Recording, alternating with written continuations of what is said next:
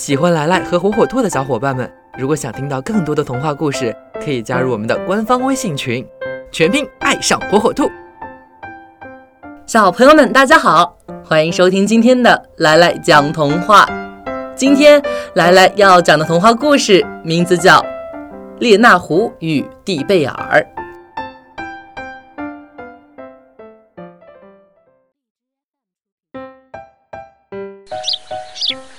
一天，列娜从家里出来，看到了花猫蒂贝尔迎面走来。“你好呀，朋友！”他热情地向蒂贝尔打招呼。“你去哪儿呀，朋友？”“我到附近一个农家去。”蒂贝尔回答。“听说女主人把一大罐奶油放在面包箱里，我想去尝尝。”他家好像还有不少的鸡，你不想一起去看看吗？想呀，列娜说。列娜想到马上可以吃上一顿丰富的午餐，心里特别高兴。不一会儿，他们就来到了一个由高高的木栅栏围着的一座住宅旁边。唉，这可怎么办呀？这些栅栏太高太密了。列娜有些泄气。别急。我们绕个圈子看看。他们幸运地发现栅栏的一角正好有些破损，于是顺利地从那儿钻了进去。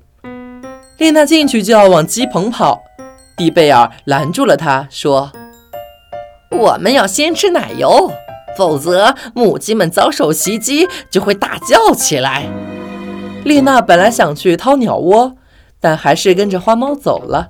他俩蹑手蹑脚的溜进了餐厅。蒂贝尔指着一个箱子说：“这就是藏着奶油罐的面包箱，咱俩把盖儿打开，你撑着箱子，我先吃，然后你再吃。”这罐奶油味香色美，蒂贝尔吃得津津有味，似乎忘记了时间。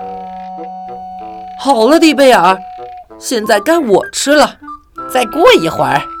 我还没吃够呢，不行，快出来吧！蒂贝尔听到列娜不停地催他，生气了。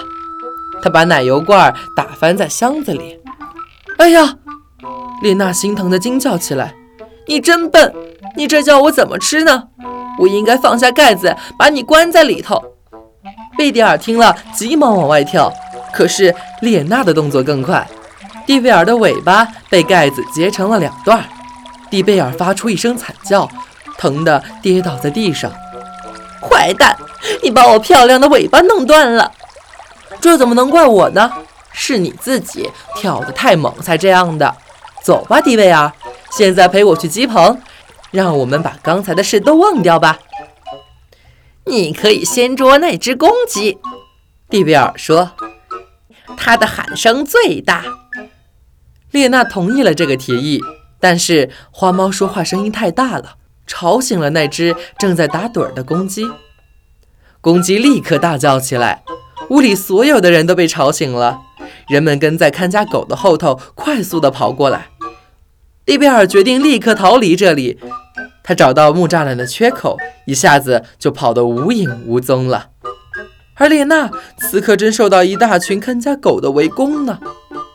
蒂贝尔觉得这似乎可以为他丧失的尾巴稍稍的出口气。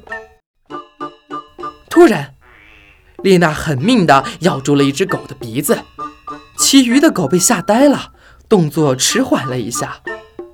因此，列娜得到了逃跑的机会。她逃回家去包扎自己的伤口。列娜和蒂贝尔的这次合作以失败告终了。传统早教枯燥没趣味，孩子学习效率低下，效果差。火火兔智能多屏早教魔方，助力孩子学习游戏两不误。独创多屏拼接交互技术，让早教内容像拼搭积木一样益智有趣。边玩游戏边学习，智力开发找啤酒。火火兔天猫旗舰店等你来，点击电台首页链接可以直达哟。